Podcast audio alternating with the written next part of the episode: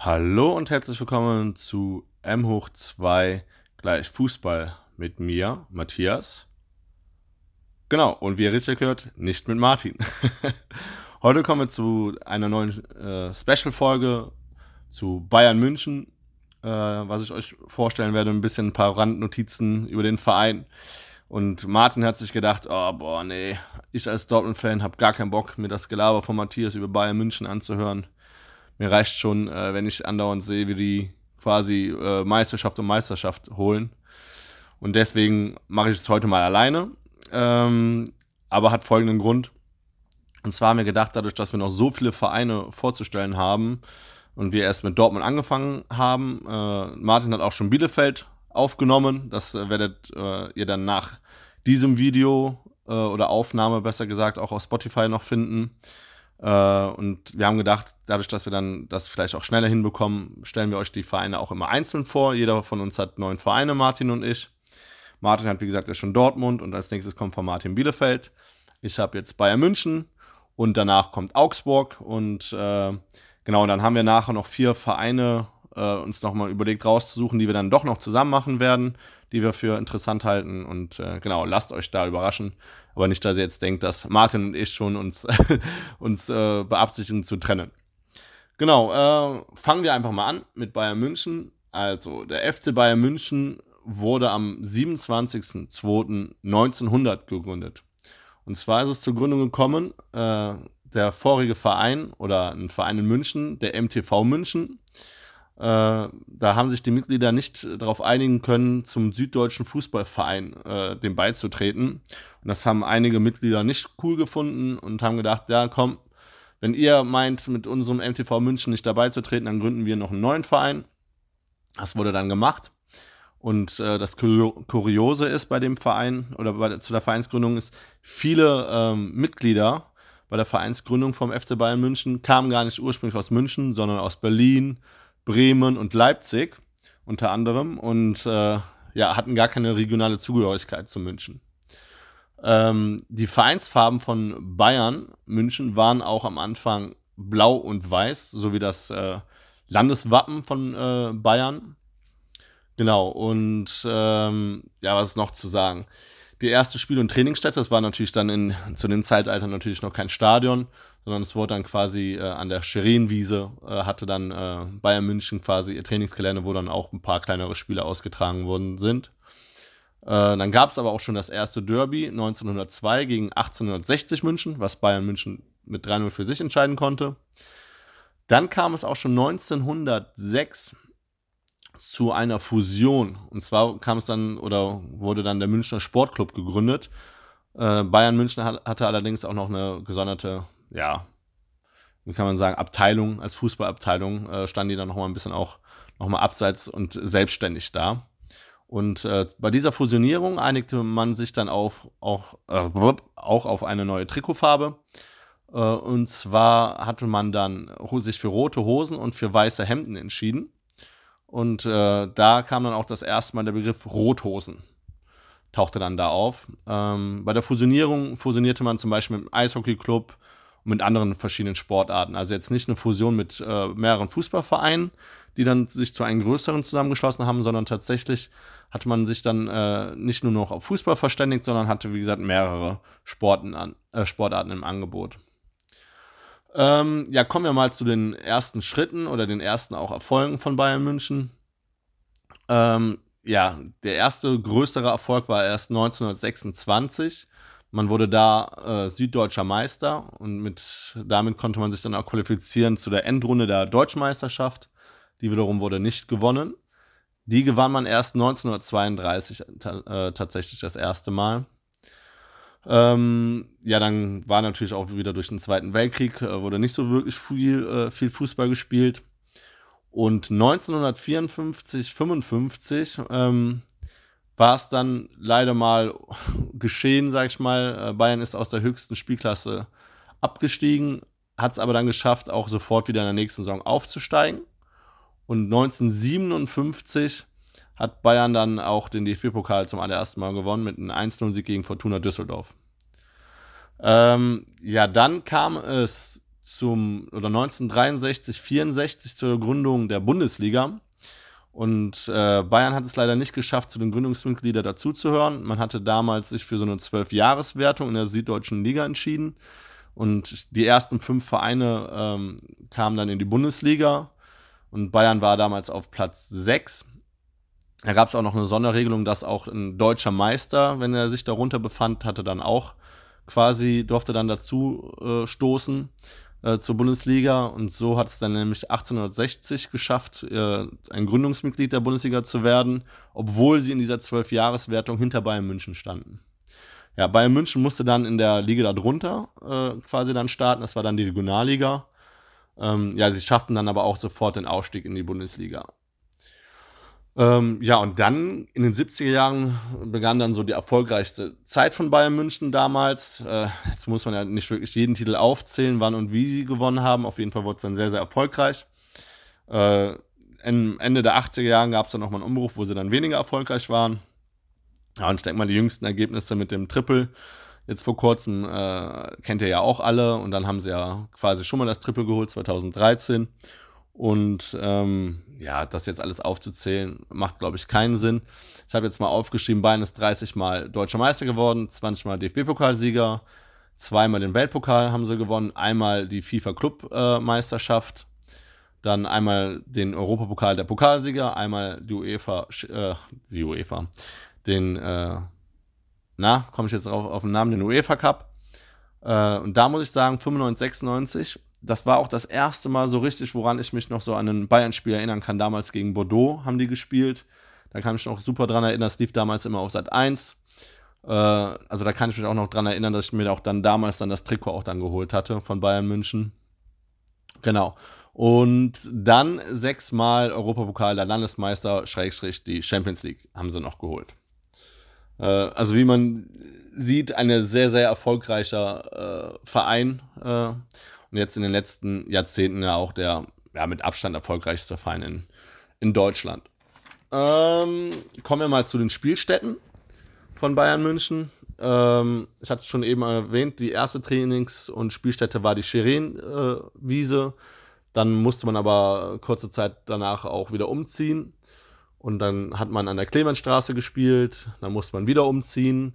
Unter anderem war dann es äh, mal so, dass dann äh, der, der, Platz weichen musste, weil da Häuser gebaut werden sollten. Dann hat man an der Karl-Theodor-Straße gespielt und jetzt bei der vierten äh, Spielstätte, das war dann die Leopoldstraße, da war es auch so, dass zum allerersten Mal auch auf, äh, auf einer ja, Tribüne man Platz nehmen konnte, um ein Spiel zu gucken. Und das war dann, sag ich mal, auch die erste Tribüne auf einem Fußballplatz in München.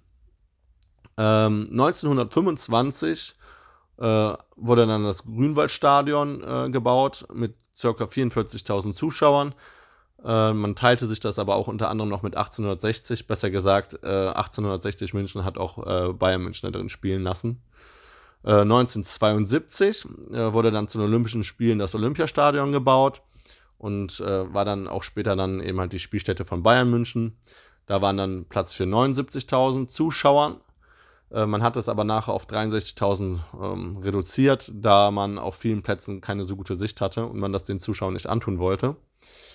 Und 2005 ähm, hat dann Bayern München mit 1860 München die Allianz Arena gebaut. Äh, die gehört jetzt allerdings nur noch Bayern München, weil 1860 München nicht mehr das Geld äh, aufbringen konnte und sich dann auch äh, ja, durch die sportliche Miserie sich sowieso nicht in so einem großen Stadion spielen wollte, äh, sind sie dann da rausgegangen aus den Verträgen. Der Bau des Stadions hat 340 Millionen Euro gekostet. Ähm, ja, in nationalen Wettbewerben, also in der Meisterschaft und DFB-Pokal, können da 75.000 Leute drin sitzen. Bei internationalen Spielen ist dann nur Platz für 70.000. Ähm, was ist noch zu Bayern München zu sagen? Ja, Bayern München ist der mitgliederstärkste Sportverein der Welt. Ähm, ich hatte jetzt meine Zahl von 2019 noch rausgefunden. Da wird äh, 293.000 Mitglieder angegeben. Also es wird mal Pi mal Daumen, denke ich mal, nur so sein, 293.000. Und äh, ja, das äh, mit Abstand der größte Sportverein. Danach kommt, glaube ich, äh, hatte ich noch auf die Liste, wenn die dann aktuell war. Äh, wie gesagt, von 2020 habe ich keinen gefunden, war Benfica Lissabon.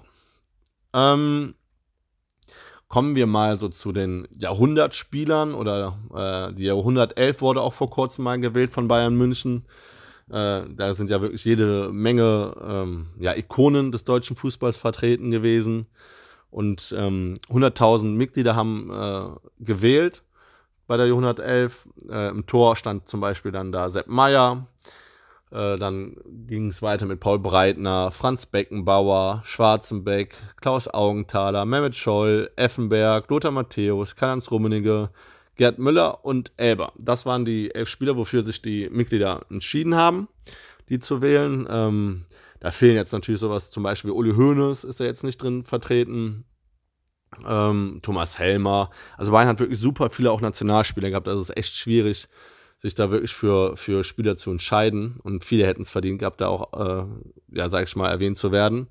Ich habe mal eine eigene äh, Elf gemacht, äh, unter zwei Gesichtspunkten. Einmal, dass ich die Spieler noch A, selbst habe spielen sehen und B, dass die Spieler jetzt auch schon, sag ich mal, aufgehört haben, Fußball zu spielen.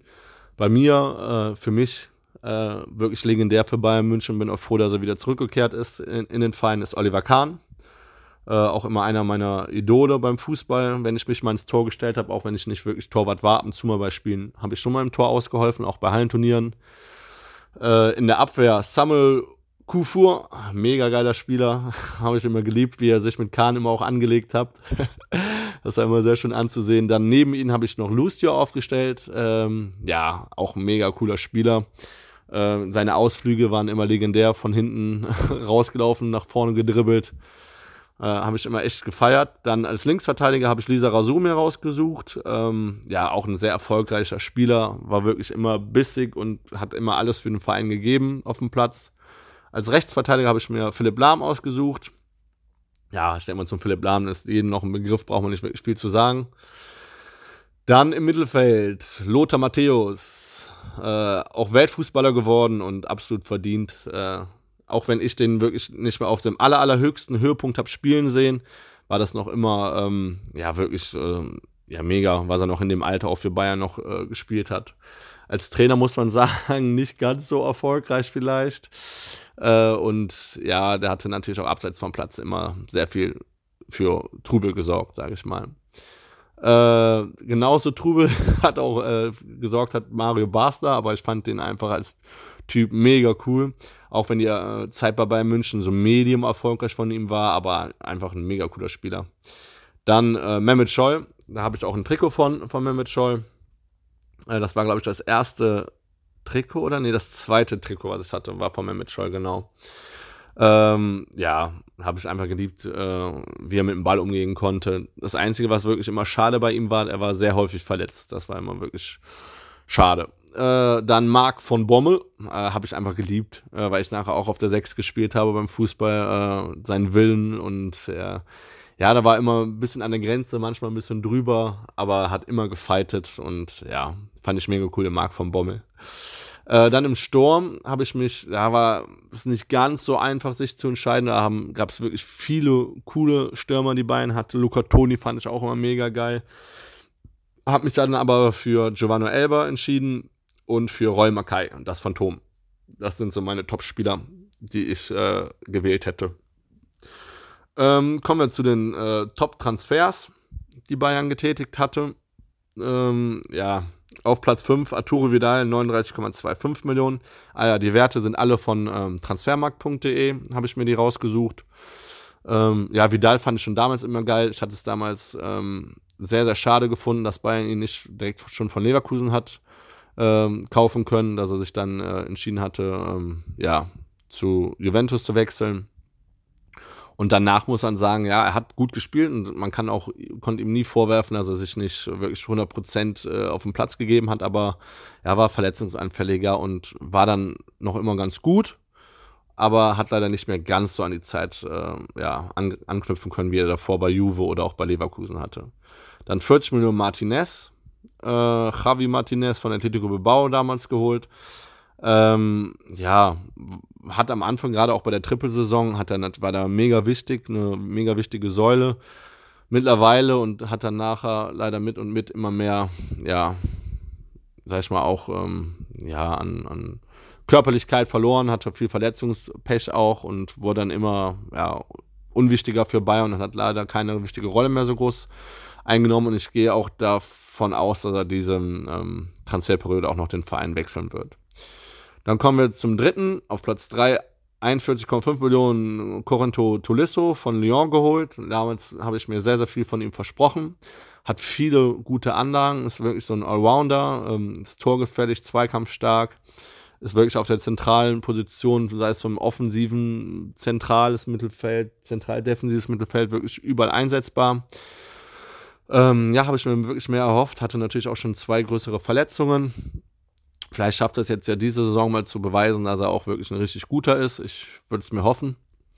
Und ja, wenn Thiago noch gehen sollte, was jetzt auch mittlerweile ein bisschen ja, schwieriger wird, weil es doch nicht mehr unbedingt äh, zu Liverpool gehen wird, weil denen die Ablösesumme zu hoch ist von 30 Millionen, ähm, ja, wird es dann Tulisse auch wieder schwieriger haben, an Spielzeiten zu kommen. Sollte Thiago noch wechseln, ja, sehe ich Tolisso äh, als ersten Einwechselspieler für diese Position, weil ich gehe mal davon aus, dass Goretzka und äh, Kimmich gesetzt werden an, auf der Position des Sechsers oder Achters. Auf Platz 2, da bin ich mal echt gespannt, äh, wie er diese Saison anknüpfen wird an den Leistungen zuvor bei Manchester City. Das ist nämlich Leroy Sané, 45 Millionen. Ja, Talent kann man nicht mehr sagen, ist ja jetzt auch schon was äh, älter, noch immer jung natürlich, aber ähm, ja, Talent kann man nicht mehr sagen. Jetzt bin ich mal gespannt, ob er äh, die Erfahrung, die er auf der Insel sammeln konnte, dann auch in der Bundesliga zur Geltung kommen. Äh, ich halte sehr, sehr viel von ihm. Er hat wirklich ein super gutes Tempo-Dribbling, hat auch einen soliden Abschluss. Äh, da bin ich mal gespannt, ähm, ja, wie das Rennen zwischen Coman, Gnabry und Sané äh, ausgehen wird, wer sich da letztendlich dann durchsetzen wird auf den Positionen. Ja, da bin ich echt mal gespannt. Und 45 Millionen, äh, eigentlich, wenn man mal überlegt, man hätte den letztes Jahr holen wollen noch, der hätte 120 Millionen gekostet. Klar, jetzt kommt er nach dem Kreuzbandriss zurück, muss man auch abwarten, äh, wie sich das Knie dann noch entwickelt. Aber ähm, ja, denke ich mal, ist ein guter Transfer. Und dass man immer aufpassen muss mit verletzten Spielern, die man sich holt, sieht man einen Top-Transfer von Bayern München, Bayern München 80 Millionen. Lukas Hernandez, damals von Atletico Madrid geholt, ähm, habe ich schon damals für viel zu viel Geld ja, nicht oder betrachtet, 80 Millionen für einen verletzten Spieler auszugeben, der sicherlich sehr viel Potenzial hat, auch noch jung ist. Ähm, auch, wie gesagt, auf der linken Verteidigerseite spielen kann, aber auch links Innenverteidiger spielen kann.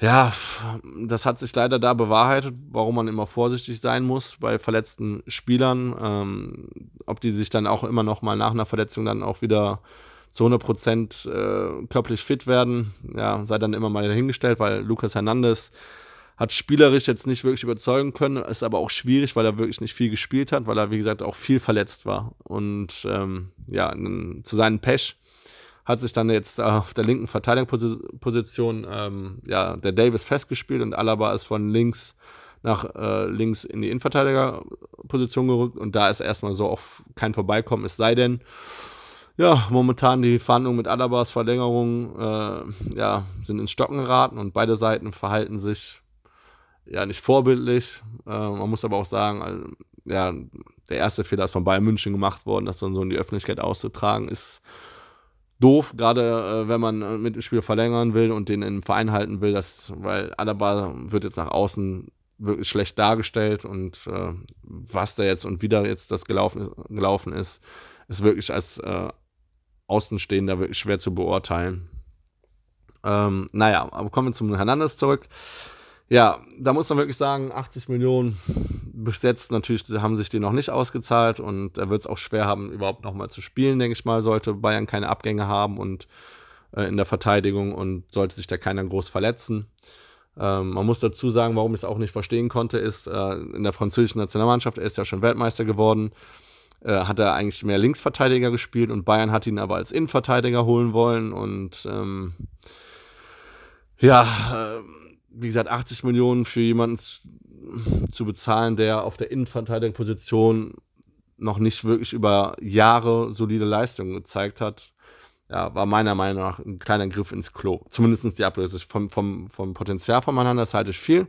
Ich denke mal, wenn er fit ist, ist das echt ein guter Spieler. Aber wie gesagt, die 80 Millionen und die Anfälligkeit äh, seines Körpers, äh, ja, lassen da doch dann zu wünschen übrig. Die Top-Abgänge von Bayern, wenn man mal überlegt, was sie ausgegeben haben, reicht noch nicht mal der Platz oder gerade mal so der Platz 1 an die äh, Top-Transfers, die Bayern getätigt haben, auf Platz 4.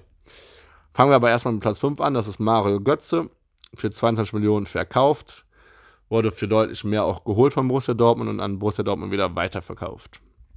Hat leider auch nicht so eingeschlagen, oder besser gesagt, hat gar nicht eingeschlagen bei Bayern. Äh, später dann aber auch bei Dortmund nicht mehr. Ähm, ja, später wusste man auch warum. Er hatte ja nachher dann die Stoffwechselkrankheit.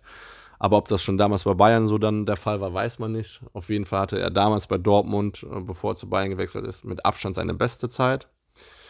Ja, dann Hargreaves und Hargreaves, 25 Millionen ist er, äh, für 25 Millionen ist er dann nach ähm, Manchester United gewechselt. Ja, war okay, denke ich mal. Dann kommen wir zum Transfer, der bis heute noch sehr, sehr schmerzvoll ist für jeden Bayern-Fan. Toni Kroos, 25 Millionen zu Real Madrid ja, wenn man jetzt mal überlegt, wo Toni Kroos steht, viel zu wenig Geld für so einen Topspieler ausgegeben. Und das alles letztendlich, so wie man äh, das so mitbekommen hat, äh, ja, hat es an der Wertschätzung ihm gegenüber gefehlt und eben halt dann später auch bei den Verhandlungen an, an dem Geld, was wirklich sehr, sehr schade ist, weil er sich wirklich super entwickelt hat. Frage ist, ob er dann auch wirklich dieser große Spieler geworden wäre, wenn er bei Bayern geblieben wäre und ob Bayern dann auch so immer weil auch an schlechten Zeiten einen festgehalten hätte, wäre echt schwierig, glaube ich, geworden. Also, und ich denke mal, dadurch, dass er sich bei Real Madrid so nah machen konnte, war das für ihn persönlich, denke ich mal, das Beste, was passieren konnte. Dann zum zweiteuersten Abgang von Bayern ist Mats Hummels, 30,5 Millionen. Ist für 35 Millionen damals von, äh, von Dortmund gekommen und für 30,5 Millionen wieder nach Dortmund gewechselt. Äh, kommen wir mal dazu zu sagen, oder meiner Meinung nach, ist sehr schade. Da hat auch wieder die Wertschätzung dem Hummels gegenüber vom Verein gefehlt. Ich fand ihn wirklich echt immer gut. Klar hat er auch mal schlechtere äh, Spiele gehabt und ähm, ist auch nicht der Allerschnellste, aber das wusste man schon vor. Er macht aber super viel weg mit seiner Antizipation und Stellungsspiel. Und ähm, ja, also, dass er auch zum Beispiel noch in der Nationalmannschaft ausgeboten worden ist, verstehe ich nicht, weil ich halte ihn nach wie vor für einen der besten Innenverteidiger in Deutschland und der auch sehr viel Erfahrung hat. Und finde es sehr, sehr schade. Jetzt, wenn ich mal aber gucke, wen Bayern in Innenverteidigung hat, vorausgesetzt Alaba bleibt, mit Süle haben wir da echt zwei gute Spieler. Hernandez auf der linken Seite als gute, aber auch sehr, sehr teure Alternative und Boateng, der auch noch ein Jahr Vertrag hat, ist das, denke ich mal, in Ordnung. Aber ähm, ob jetzt ein Süle in der Form, wie er jetzt ist, schon besser ist als ein Hummels, ähm, ja, wage ich mal zu bezweifeln. Und der teuerste Abgang ist Douglas Costa für 40 Millionen nach Juventus Turin.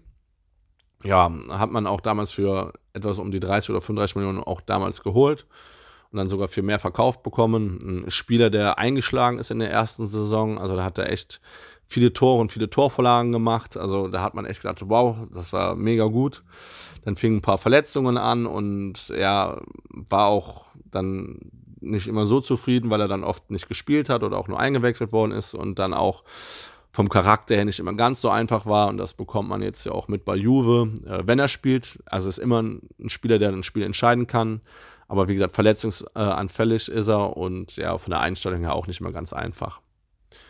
Genau, und äh, ja, kommen wir mal zu den aktuellen Kader von Bayern. Ähm, ja, richtige Neuzugänge oder richtig große Neuzugänge äh, sind jetzt nicht mehr groß zu erwarten. Ähm, nach dem Sané-Transfer, den Bayern getätigt hat, ähm, würde, denke ich mal, Bayern nur noch aktiv werden, wenn jetzt auch noch wirklich Spieler gehen. Da sind jetzt zur Disposition der Thiago-Transfer noch, ähm, der jetzt aber auch immer mehr und mehr wackelt. Martinez bin ich relativ sicher, dass er noch wechseln wird. Entweder Florenz war am Anfang eine Verlosung, aber ich denke mal, der wird wieder nach Bilbao zurückkehren. Und dann eben halt ist die Frage, was passiert mit äh, David Alaba? Äh, können die sich noch einigen? Ich hoffe schon, dass die sich noch einigen können, dass aber Bayern verlängert. Und äh, der Hansi Flick will ja noch unbedingt jemanden auch auf den Außen haben. Äh, Perisic ist es ja leider nicht geworden, was ich sehr, sehr schade finde. Aber Bayern meinte oder hat gesagt, der Transfer wäre zu teuer gewesen, plus das Gehalt, was der Spieler bekäme dass Bayern darauf verzichten wollen würde und sie jetzt stattdessen wieder mit den äh, Hudson und Doyle von Chelsea äh, wieder liebäugeln. ja, das heißt, da ist man abzuwarten, äh, was da noch alles so passiert, aber grundsätzlich ist das mehr oder weniger dann der Kader, womit Bayern auch das Triple geholt hat. Und ja, wenn jetzt, wie gesagt, nichts Großes mehr passiert, ist das auch wieder ein Kader, womit Bayern, da bin ich mir sicher, wenn nichts Großes passiert, äh, auch wieder die Meisterschaft gewinnen wird.